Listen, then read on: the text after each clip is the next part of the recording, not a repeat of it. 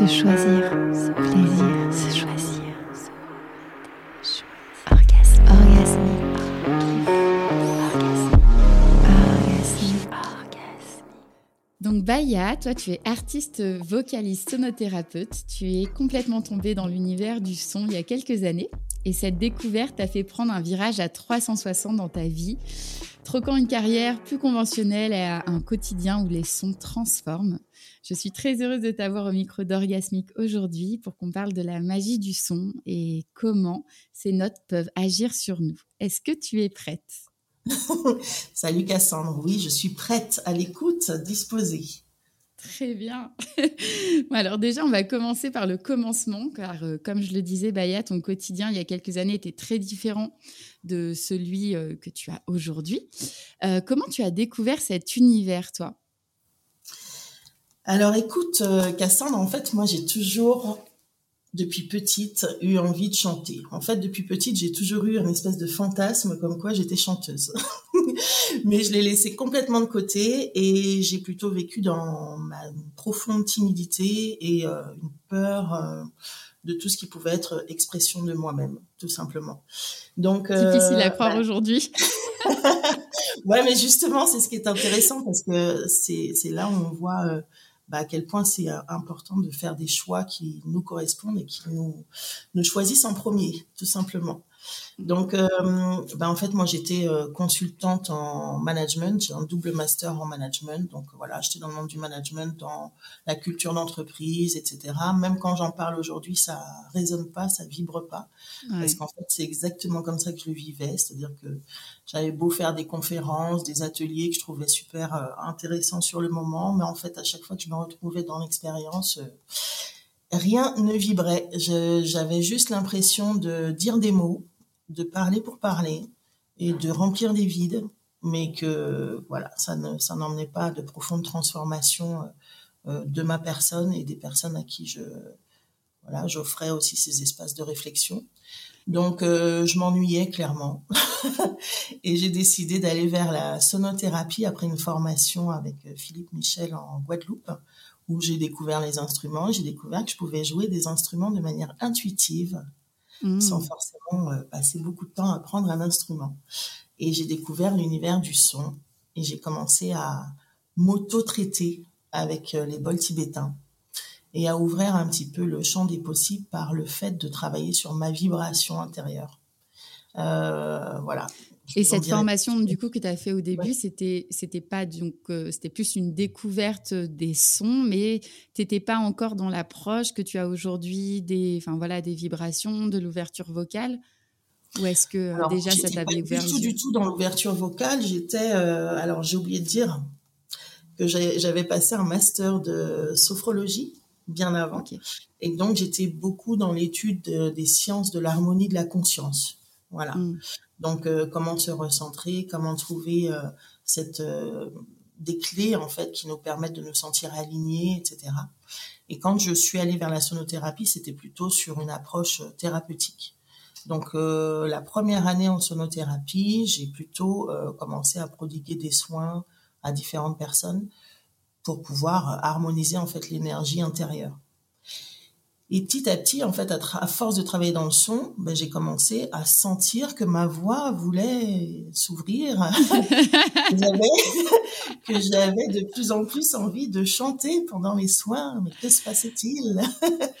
Mais tu l'as fait, t'as osé ou pas? Alors, au départ, pas du tout.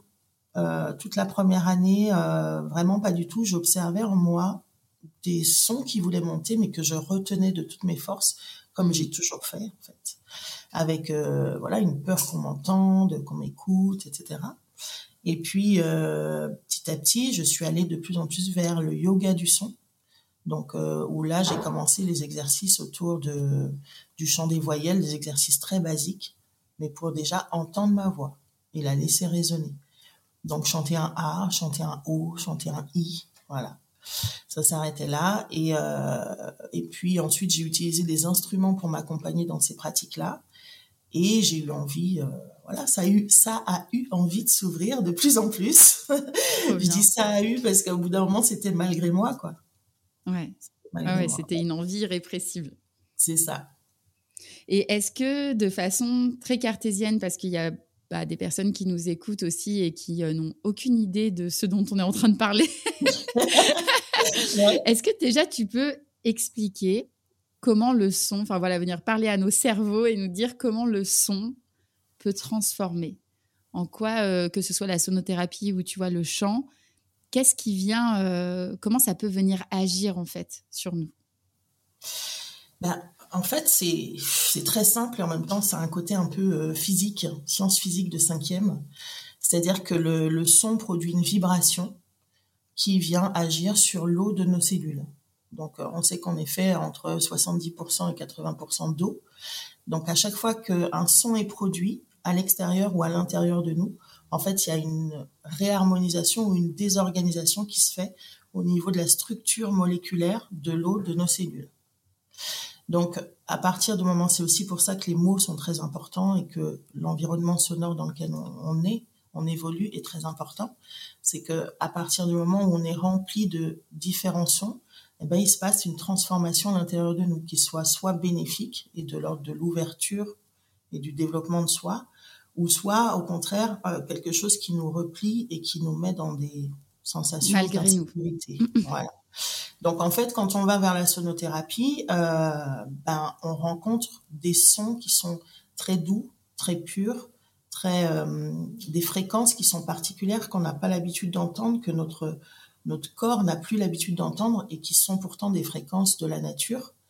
Et à force d'être dans ces sons, ben, il y a une réharmonisation intérieure qui se fait dans le corps et qui permet au corps de retrouver un équilibre et qui permet en fait comme de remettre en vibration des zones de notre corps qui ne vibraient plus.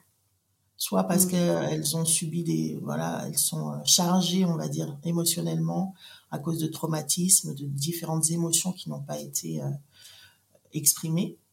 Et donc, le son va permettre de remettre en vibration, comme un effet de résonance, des choses qui sont latentes, dormantes à l'intérieur de nous. Dans ces choses, il y a tous les potentiels existants. Euh, dans ces choses, je continue là-dessus, mais dans ces choses, il y a aussi tout notre univers invisible. C'est-à-dire mm. que nous sommes conscients nous, de, d'un pour cent de la réalité. Donc là, on va comme venir mettre en lumière, mettre en son, mettre en résonance, donc en vibration, des choses dont nous n'avons pas conscience, qui sont pour nous invisibles. Super, quelle invitation voilà. Ah bah du coup, j'ai plusieurs questions. Il y a, plusieurs choses qui me sont venues. La première, euh, est-ce qu'il y a des environnements qui vont, par exemple, tu vois, des environnements sonores qui peuvent être stressants pour une personne et qui peuvent être totalement euh, OK pour une autre? Tu veux, ce qui va être intéressant à comprendre, c'est que nous avons tous et toutes une sensibilité qui nous est propre. Et donc, en fonction de ce qu'on a vécu dans l'enfance, de l'environnement sonore de notre enfance, des lieux où on se sentait bien, euh, des lieux où on se sentait moins bien et voire en insécurité, on a comme gardé des empreintes à l'intérieur de nous de euh, des sons qui nous font du bien et des sons au contraire qui nous perturbent. Hmm. Donc, euh, pour une personne, ça peut être très compliqué d'être dans une foule parce qu'il y a des sons, des paroles, des intensités de voix, des choses qui se passent à droite et à gauche qui font que, de par sa sensibilité, c'est compliqué de traiter toutes les informations. Et pour une autre, au contraire, il y a comme une satisfaction d'être dans une foule ou dans des univers bruyants parce que euh, ça vient remettre comme, j'allais dire, presque du chaos à l'intérieur de la vibration intérieure qui permet par la suite une restructuration. Ok. Tu vois? Donc, euh, ça dépend vraiment de l'histoire de chacun qui va construire en fait sa sensibilité aussi. Mais on est d'accord que, euh, par exemple, j'imagine des personnes qui travaillent, tu vois, euh, dans un environnement tel que l'usine ou les machines, tu es, sans cesse avec des bruits, etc. c'est bénéfique pour personne. Ça dépend. ok. En fait, moi, je peux pas répondre à cette question parce que euh, c'est bénéfique pour personne. Euh, je sais pas, je suis pas dans le corps de chaque personne. Hmm. Tu vois? Donc, euh, on peut être amené à vivre un certain environnement sonore dans notre vie, dans notre vie, qui va nous amener à des compréhensions sur nous-mêmes et des compréhensions du monde, qui va faire qu'on va ensuite prendre d'autres décisions. Donc, euh, est-ce que c'est bénéfique ou pas? J'en sais rien, ça c'est vraiment propre à chacun. Mais bien sûr que dans un, environnement sonore serein, on sent beaucoup plus euh, apte et ouvert pour, euh, voilà, j'allais dire l'invitation à la réflexion, à la rêverie, euh, au fait d'être apaisé, etc. Est-ce que toi aujourd'hui tu, tu choisis en conscience ton environnement sonore?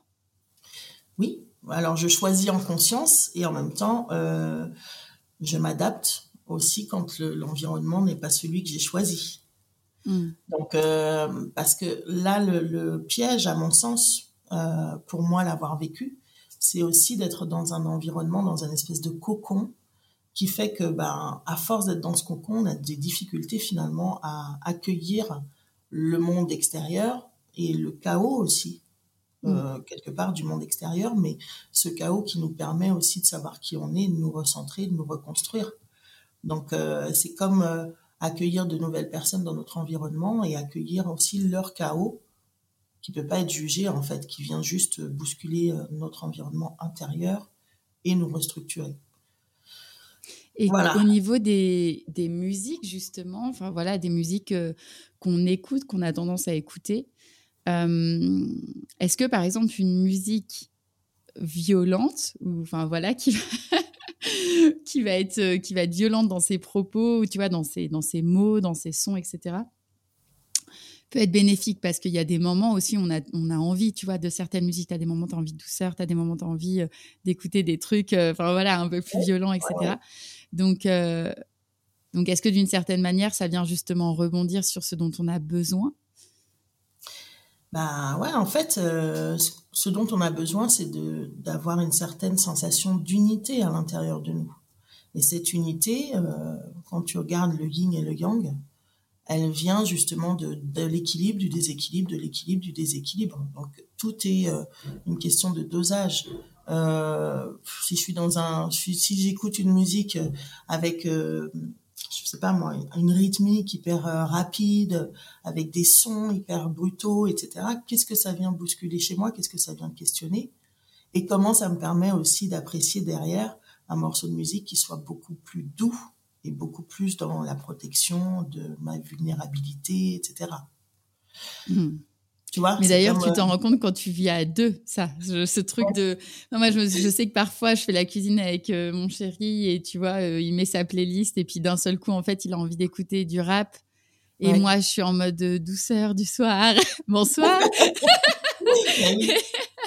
et en fait, je dis, mais coupe-moi ça tout de suite. En fait. Ouais, ouais, ça peut être comme ressenti comme étant agressif presque. Ah ouais, ah, mais complètement. Mais oui, ça vient bousculer euh, l'intérieur. Mais tous les sons ont un effet sur, euh, sur notre structure euh, cellulaire, hein, de toute façon. Quelle va être la différence entre le son, sonothérapie, tu vois, bol tibétain, etc., et la voix? Eh ben, en fait, avec la voix, on bascule dans l'organique, dans la vie. C'est-à-dire que à partir du moment où tu rentres dans un travail de la voix et que, comme je disais tout à l'heure, tu permets à tes espaces intérieurs de rentrer en résonance et de s'exprimer, ben, tu commences à ressentir ce que c'est vraiment la vie.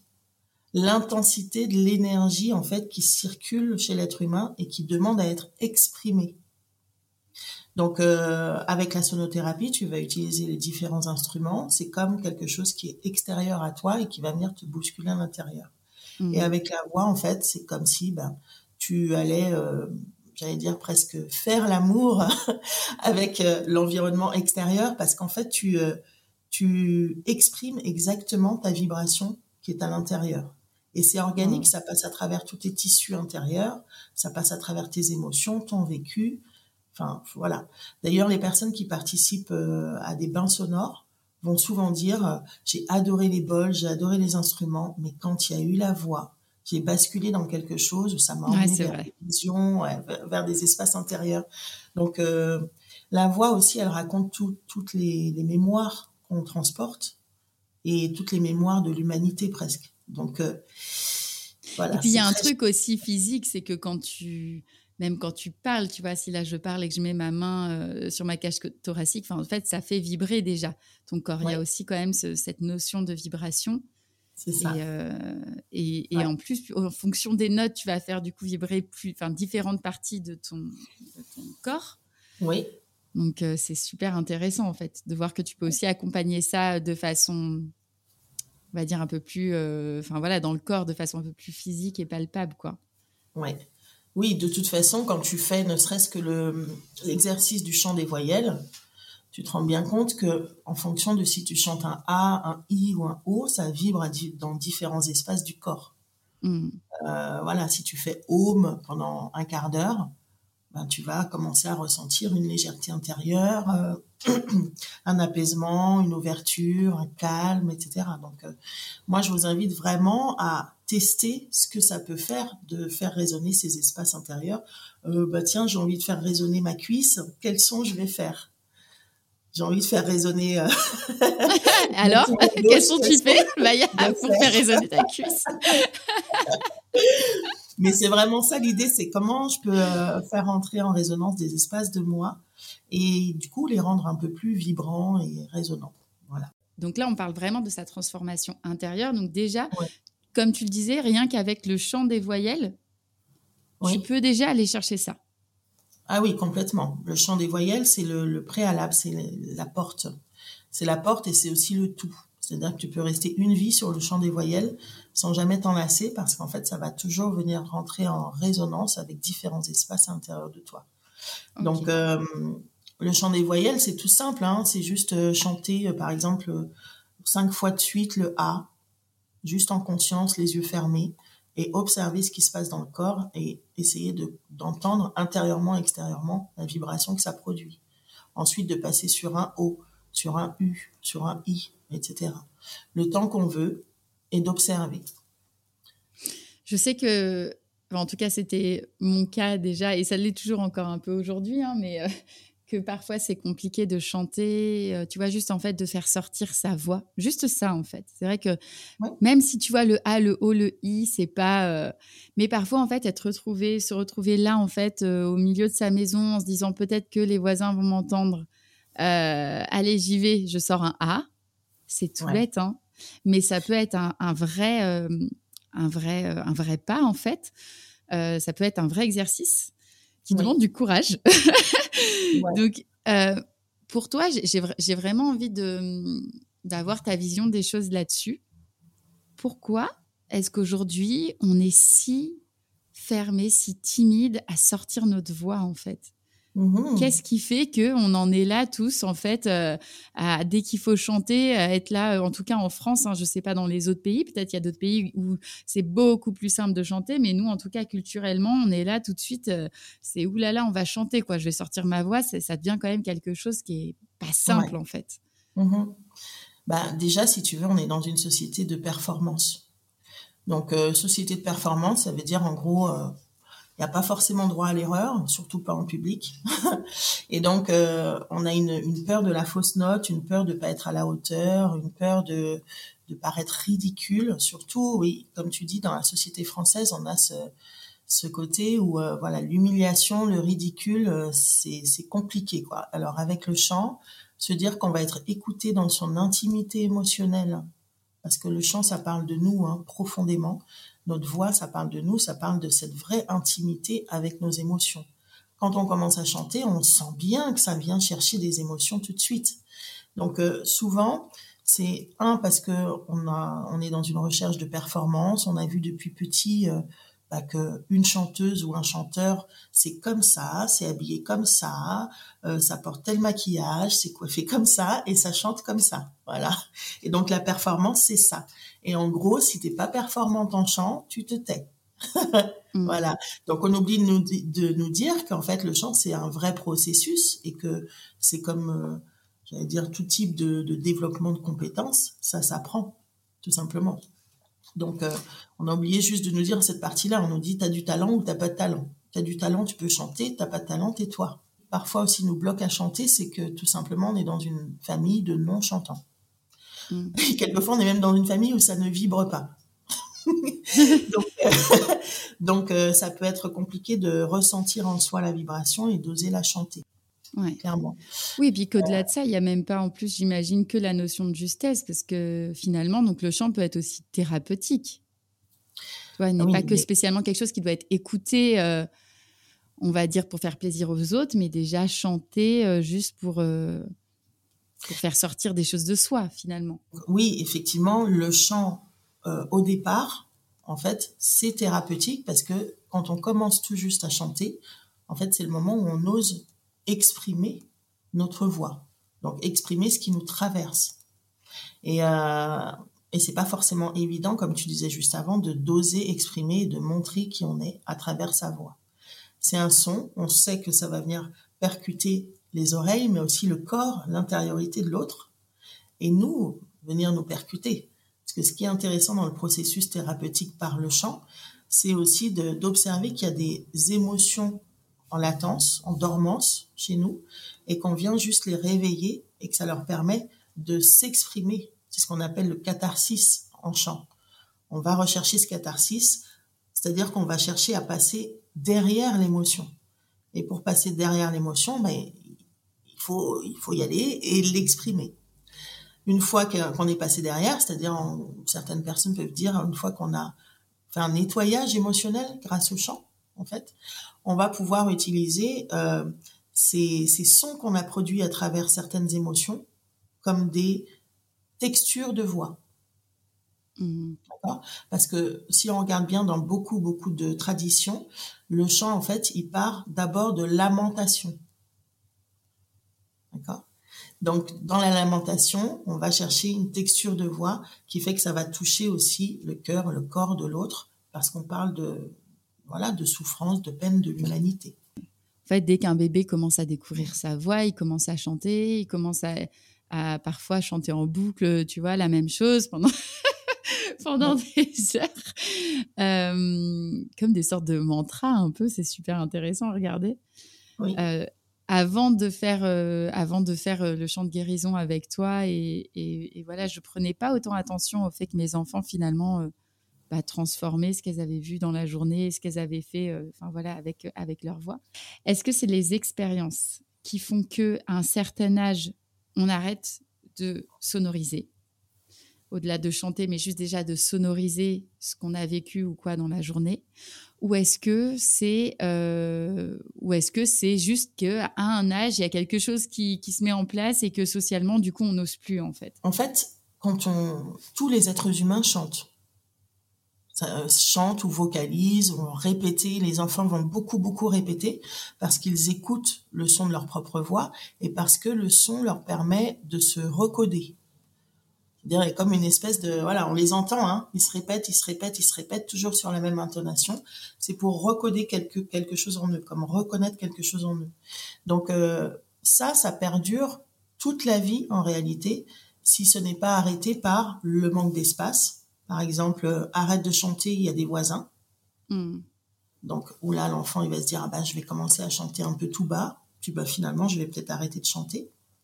Euh, L'environnement scolaire, où bah, finalement, les temps de chant sont très pauvres.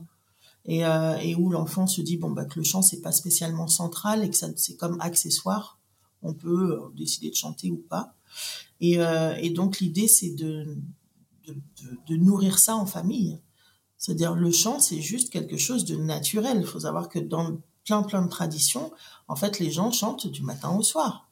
Ouais. Pour tout, pour euh, voilà, chante en parlant, euh, chante parce que c'est la fin du repas, chante parce que, enfin, chante parce que euh, on veut célébrer la nature, parce qu'on veut célébrer le divin. euh, voilà, c'est naturel pour l'être humain de chanter. C'est juste que dans certaines sociétés, ben, on l'a rendu accessoire ou alors on l'a rendu comme un graal inaccessible. Donc euh, donc on n'utilise pas. Mais là, pour, euh, pour les filles, euh, tes filles, l'idée c'est de chanter avec elles dès que vous en avez l'occasion. Hmm.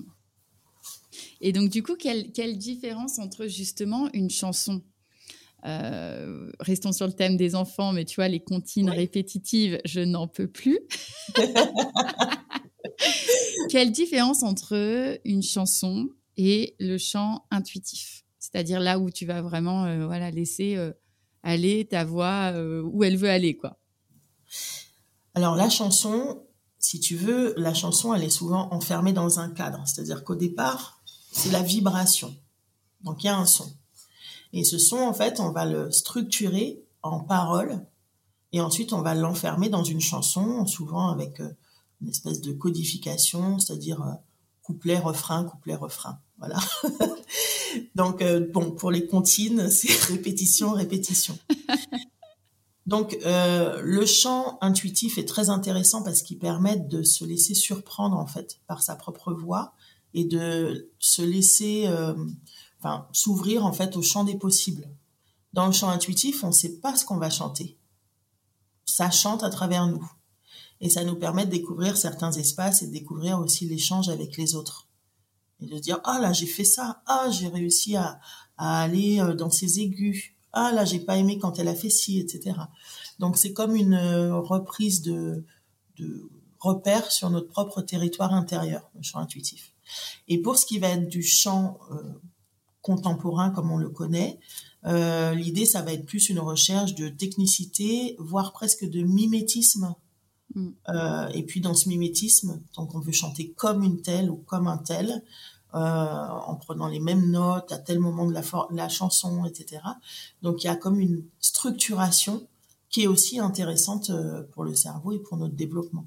Donc la vibration sans structure est intéressante, la structure sans vibration peut être intéressante, mais les deux couplets voilà, on a, cette capacité de développement euh, sur les deux polarités. Et euh, quelle transformation, du coup, le son peut-il apporter? Ça peut aller jusqu'où? Je ne sais pas. Jusqu'où ça peut aller? Euh, Moi, j'observe juste où ça m'emmène, petit à petit. donc moi, j'ai commencé en tant que ce qu'on appelle adulte non chantante. Je ne chantais pas du tout. Et aujourd'hui, euh, je suis, je pratique ce qu'on appelle le circle song, donc où euh, justement on se met en cercle et donc on, on, rentre dans le cercle à un moment donné et on se laisse chanter avec le chant des autres, où on crée des musiques, euh, voilà, en, en, invitant chacun à faire des sons, etc. Donc euh, il y a deux ans, euh, j'aurais jamais pensé que je pourrais faire ça et que je mmh. pourrais y prendre un tel plaisir que euh, de me dire, ben voilà, maintenant c'est ma vie et, euh, et j'en fais mon métier.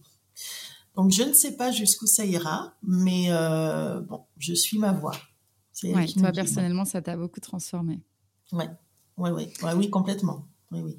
Spoiler alerte, euh, le Circle Song sera présent au Jouissif Fest 2. J'ai tellement hâte. Ouais. Ça va être dingue. Moi, en tout cas, pour euh, voilà, parce que donc nous avec Baya, on se connaît, on se connaît grâce justement au chant de guérison que j'ai pratiqué avec toi en Guadeloupe. Oui. Et tu étais présente au, au, festival numéro 1 et tu nous as déjà proposé des jolis chants de guérison. Ça a fait vibrer toute la forêt. C'était incroyable. Et, et, donc là, du coup, pour cette deuxième édition, Circle Song, donc, euh, avec beaucoup de monde, ça va être euh, beaucoup de femmes, en tout cas toutes celles qui voudront rejoindre le cercle. Et je pense que ça va être, euh, ouais. ça va être dingue. C'est ça. Et là, l'idée, en fait, Cassandre, si tu me le permets, c'est de proposer et des ateliers qui soient vraiment type, ben, comment est-ce que j'accueille ma voix au tout début, hmm. comment j'ose écouter, comment je partage avec les autres dans cet accueil de ma voix? Et puis d'aller jusqu'à, ben, est-ce que j'ose rentrer dans un cercle de chant en fait? C'est quoi euh, rentrer dans un cercle de chant? Est-ce que j'accepte de me sentir vulnérable, euh, toute petite, euh, de faire des fausses notes, de voilà, de montrer qui je suis, voilà. Donc c'est vraiment un processus, tout le processus thérapeutique que j'aimerais montrer dans cette deuxième édition. Vive les fausses notes, il en faut. Vive les fausses notes, il en faut. Non, mais c'est vrai, c'est un, un, tel sujet. Tu, tu, disais tout à l'heure sur la performance, mais c'est vrai que les fausses notes, c'est euh, c'est tellement le truc redouté, redoutable. Mais euh, et, et, en fait, ça, ça nous empêche d'aller chercher euh, bah, toutes les belles notes qu'on va sortir au final, quoi. Et qui sont nombreuses. Ouais. Et puis la, la voix, la voix, ça parle pas de notes en fait, ça parle de, de j'allais dire, ça parle de vie. Voilà, dans la vie, il n'y a pas que des, des choses belles. Mm.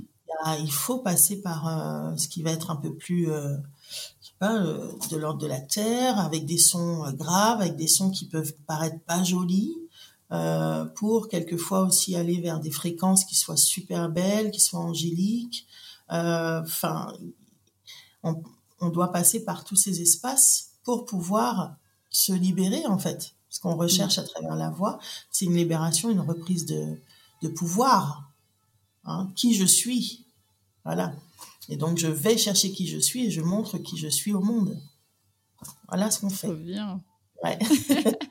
Bon, on va terminer sur euh, cette belle promesse. Merci beaucoup, Baya. Euh, comment est-ce qu'on fait pour te retrouver? Alors pour me retrouver, ben, on va sur mon Instagram, par exemple. Donc c'est euh, Baya-8 Soul, S-O-U-L. Et, euh, et voilà, on m'envoie un petit message. Donc euh, si on a envie d'aller explorer sa voix, euh, si on a envie de venir à des cercles song ou si on a envie de participer à des stages euh, chant de guérison, ben, on m'envoie un petit message et puis on regarde aussi via le lien Instagram ce que je propose comme formation en ligne, tout simplement. Trop bien. Bah, merci beaucoup pour euh, cet échange. J'espère que, euh, que tu auras fait découvrir euh, ton univers à des personnes qui auront envie d'en savoir plus. Et, euh, et puis, bah, je te dis à très bientôt. Merci Cassandre, c'était un grand, grand plaisir. Au plaisir de chanter avec toi. Ah oui, quand tu veux. Merci d'avoir écouté ce podcast. Si cet épisode t'a plu, tu peux le liker, lui mettre des étoiles ou le partager.